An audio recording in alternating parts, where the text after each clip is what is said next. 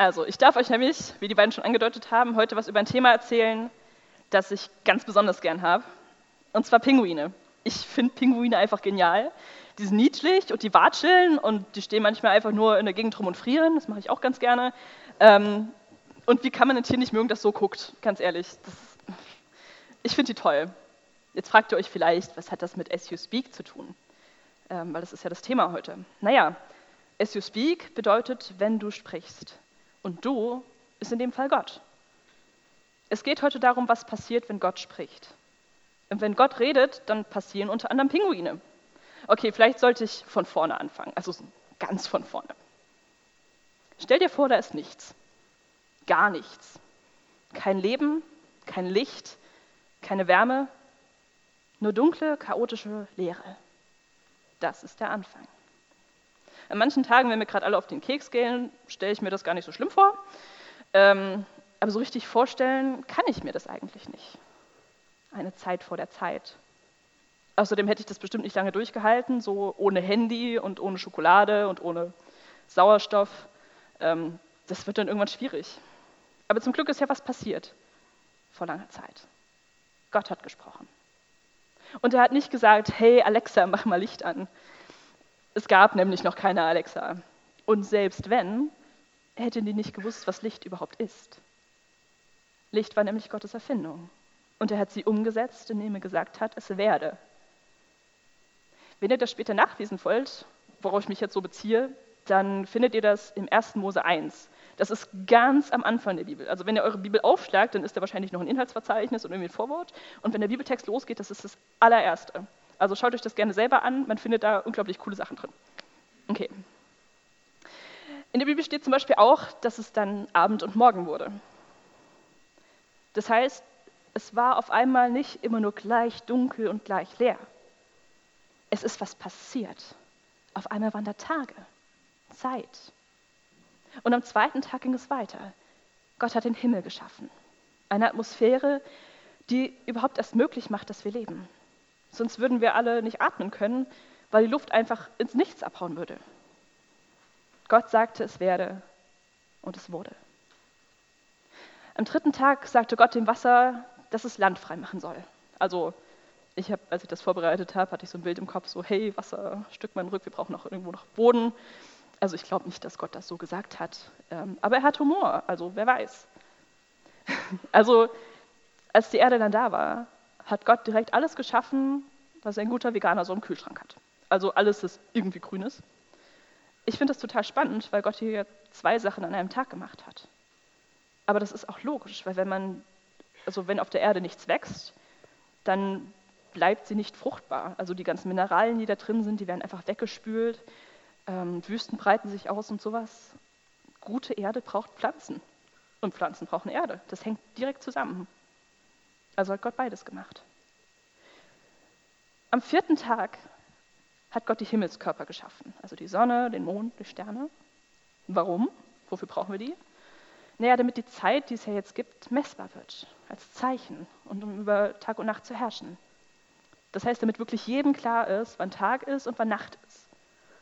Probieren wir das mal aus. Wenn wir jetzt uns vorstellen, wir hätten kein Dach über dem Kopf, was würden wir dann sehen? Wolken, richtig. Äh, ich meine Sterne. Also es ist, es ist gerade Nacht und es ist uns auch klar, dass gerade Nacht ist. Voll gut. Und dann, am fünften Tag, kamen endlich die Pinguine. Ähm also Vögel am Himmel, Fische in den Seen, Seeungeheuer in den Meeren. Und am sechsten Tag schuf Gott die Tiere auf dem Land. Auch das hat er wieder mit Worten getan. Und dann hat Gott gesagt, lasst uns Menschen machen, nach unserem Bild, uns ähnlich. Gott hat uns geschaffen, anders als die Tiere. Er wollte jemanden, der so ist wie er. Weil Pinguine sind zwar niedlich und so, ähm, aber man könnte sich, glaube ich, nicht so gut mit denen unterhalten. Außerdem machen die überall hin. Also das ist halt einfach nicht das Gleiche. Wir sind gemacht nach Gottes Vorbild. Das heißt auch, wir haben ähnliche Eigenschaften wie er. Was ist das für ein Gott, dass wenn er nur ein Wort sagt, es passiert? dass das ganze Universum ihm gehorcht. Er ist der König der Könige, der alles geschaffen hat. Vielleicht denkst du jetzt, ja, habe ich schon mal gehört, das mit der Schöpfung, weiß ich, passt. Vielleicht denkst du aber auch, in Bio habe ich aber was ganz anderes gelernt.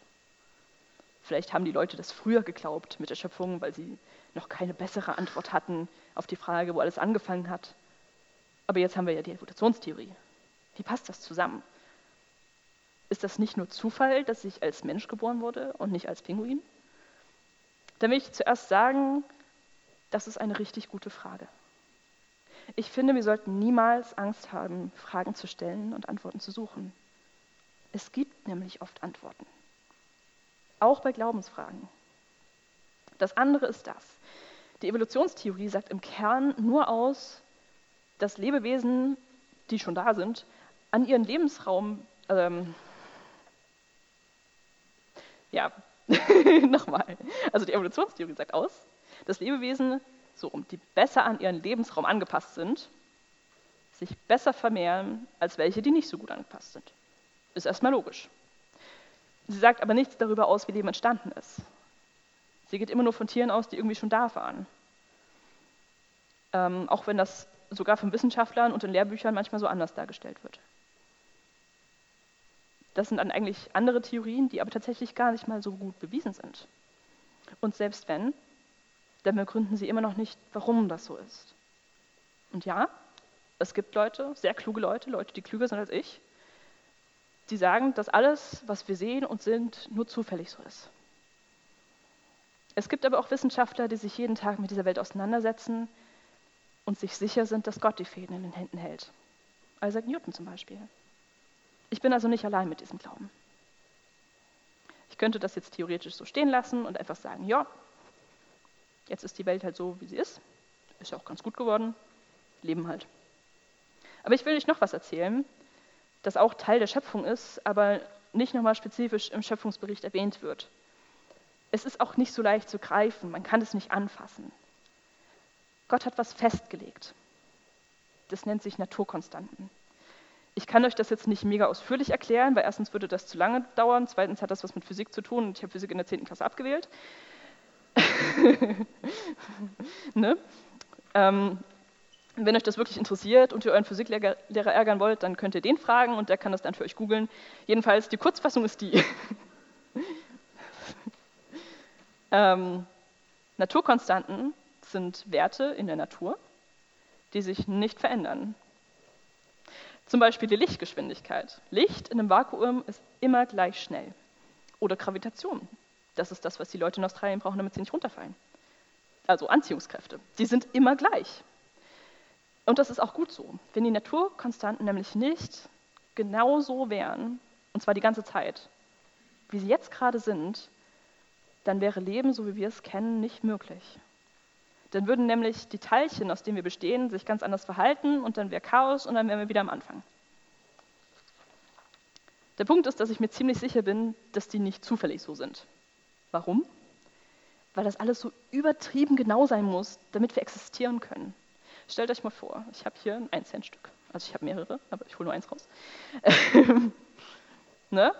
Und ich halte das so hoch. Und am anderen Ende vom Raum steht ein Scharfschütze und der will mir das aus den Fingern wegschießen. Ja, ich weiß, drastisches Beispiel, aber ich habe kein besseres. Ähm, also der will mir das aus den Fingern schießen und zwar so, dass die Finger noch dran sind. Ne? Das heißt, der steht jetzt da hinten und er zielt und er guckt und ich halte das schön still. Ähm, und dann schießt er und das, 10 Cent, äh, das 1 Cent Stück ist weg und die Finger sind noch dran, alles gut. Das muss schon genau sein, weil ich als Mensch, ich zitter halt ein bisschen, weil ich ne, will nicht, dass meine Finger verschwinden. Ähm, das heißt, das muss schon genau sein. Aber das ist noch bei weitem nicht so genau, wie die Naturkonstanten genau sein müssen, damit wir existieren. Also geht er ein bisschen weiter weg und fährt, ähm, also steckt in die Straßenbahn, fährt zum Steiger. Ähm, also nur ans Ende von Erfurt. Schon ein bisschen weiter weg. Der muss sein, sein Objektiv drauf machen, also das ist Objektiv, seine, seine Linse da, damit er sehen kann. Ja, wisst, was ich meine. Ähm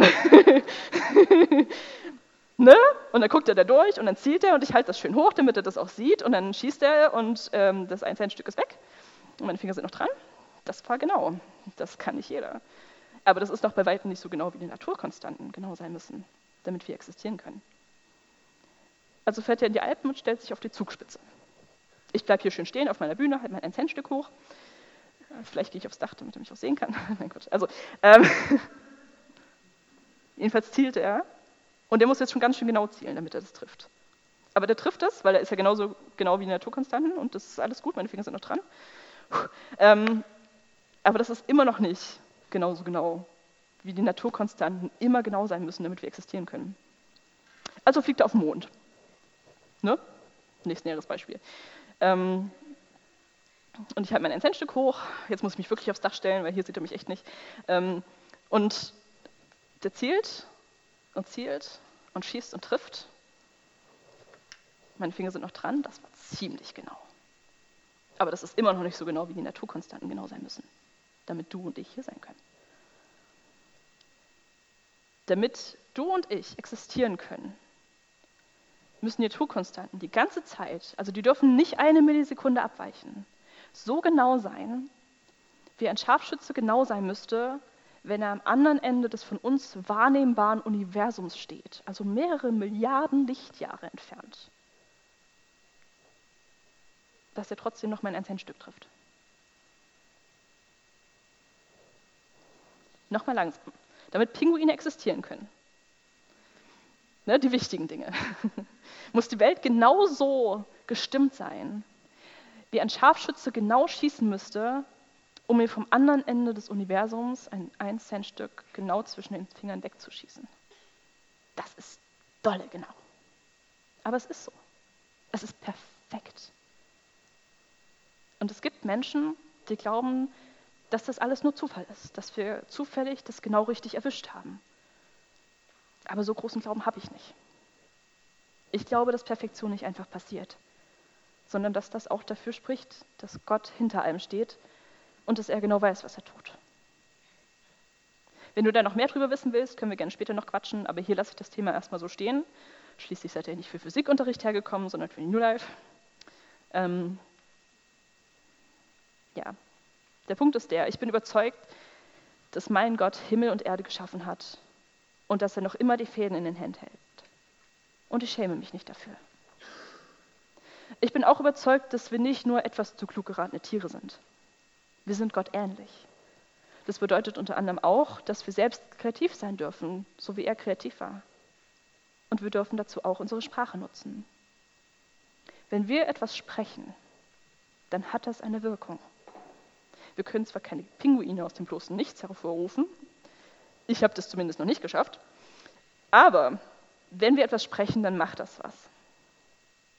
Es gibt da ein spannendes Experiment von IKEA. Ähm, die haben zwei Pflanzen genommen, die ihr hier seht. Ähm, die haben da so einen, so einen, Behälter drum gemacht, damit es auch keiner manipulieren kann und da irgendwie was reinkippt oder sowas, sondern das, ne, sind schön geschützt, haben alles, was sie brauchen, haben ihr Wasser. Ähm, die werden genau gleich behandelt. Der einzige Unterschied ist der, die haben beide in ihren kleinen Behältern ähm, einen Lautsprecher drin. Und die eine Pflanze hat von ihrem Lautsprecher Tag und Nacht Komplimente bekommen. Und die andere hat von ihrem Laut, ist von ihrem Lautsprecher beleidigt worden. Nach 30 Tagen sah das Ganze dann so aus. Ich denke, ich muss nicht erklären, welches die Pflanze ist, die gemobbt wurde und welches die Pflanze ist, die gute Sachen gesagt bekommen hat. Überlegt euch das mal. Die Dinge haben nicht mal Ohren. Die haben kein Herz, die können nicht lachen, die können nicht weinen und trotzdem haben Worte so eine Wirkung auf die. Wie viel größer muss dann die Wirkung sein, die die Worte, die wir sprechen, auf andere Menschen haben? Worte machen aber nicht nur was mit dem, der sie spricht, äh, nicht, nur, nicht nur mit dem, der sie hört, sondern auch mit dem, der sie spricht. So rum. Jesus hat mal gesagt, nicht das, was in den Mund hineingeht, verunreinigt den Menschen, sondern das, was aus dem Mund hinausgeht das verunreinigt den Menschen. Damit hat er Worte gemeint. Das liegt daran, dass die Worte aus unserem Herzen kommen. Manchmal sagt man ja auch, dass man mehr darüber erfährt, wie jemand ist, wenn man sich anhört, wie der über andere redet, als wenn man sich anhört, wie andere über ihn reden. Einfach weil seine eigene Art und Weise, über Menschen zu reden, das sagt was über dich aus. Wir sagen also das, was tief in uns drin ist. Das funktioniert aber auch umgedreht. Wie wäre es, wenn wir all das Gute, das wir sehen, ansprechen würden. Ich glaube, wir würden viel mehr Gutes sehen. Einfach weil wir denken und sprechen, also weil Denken und Sprechen recht nah beieinander liegt. Wir geben den Dingen, die wir ansprechen, mehr Aufmerksamkeit. Ich mache das manchmal ganz, bewusst. Ich wache morgens auf und denke, nice. Sauerstoff. Das ist was Feines. Das ist nicht selbstverständlich. Das ist was, das ist so selbstverständlich. So, oh Mann, sorry, ich, ist Sprache passiert. Also, das ist viel zu selbstverständlich, als dass man da normalerweise drüber nachdenken würde. Aber so gebe ich dieser Tatsache, dass ich saubere Luft zum Atmen habe, ein kleines bisschen Aufmerksamkeit. Und das gibt mir dann wieder die Möglichkeit, Gott dafür dankbar zu sein. Dankbar dafür, dass ich Luft zum Atmen habe, dass ich leben darf, dass ich ein Bett zum Schlafen habe und noch viele andere Dinge. Danke sagen ist auch ein guter Anfang, um zu Gott zu kommen. Ich weiß nicht, was du glaubst oder wo du gerade stehst, aber ich weiß, dass Gott dich kennt und dass er sich darüber freut, wenn er Geme äh, dass er Gemeinschaft mit dir haben will, dass er sich über dich freut. Ist trotzdem wahr. Ich möchte jetzt, dass ihr euch mit euren Sitznachbarn zusammentut und dass jeder drei Dinge findet, für die ihr dankbar seid. Das muss überhaupt nichts Ausgefallenes sein. Wie gesagt, dass ihr atmen könnt, dass ihr ein Bett zum Schlafen habt oder einen Schlafsack, was auch immer ihr habt. Ähm, ganz kurz, ich erkläre es noch fertig. Und ich will, dass ihr, dass ihr diese Dinge findet und dass ihr zusammen betet und Gott dafür Danke sagt. Beten ist eigentlich ganz einfach. Das bedeutet nur, mit Gott zu reden. Man muss dazu nicht erst in die Kirche gehen und es gibt auch keine Zauberformel. Er kennt uns und er freut sich ungemein, wenn wir Zeit mit ihm verbringen. Sagt einfach, lieber Gott oder Hey Jesus oder was ihr wollt. Und dann sprecht ihr aus, was ihr denkt. Wenn euch das jetzt zu viel ist, ähm, könnt ihr das auch leise machen oder ihr könnt eure Gruppen bitten, für euch mitzubeten oder ihr kommt dann zur Segnung. Jedenfalls habt ihr da jetzt ein bisschen Zeit für und dann gehen wir in Lobpreis.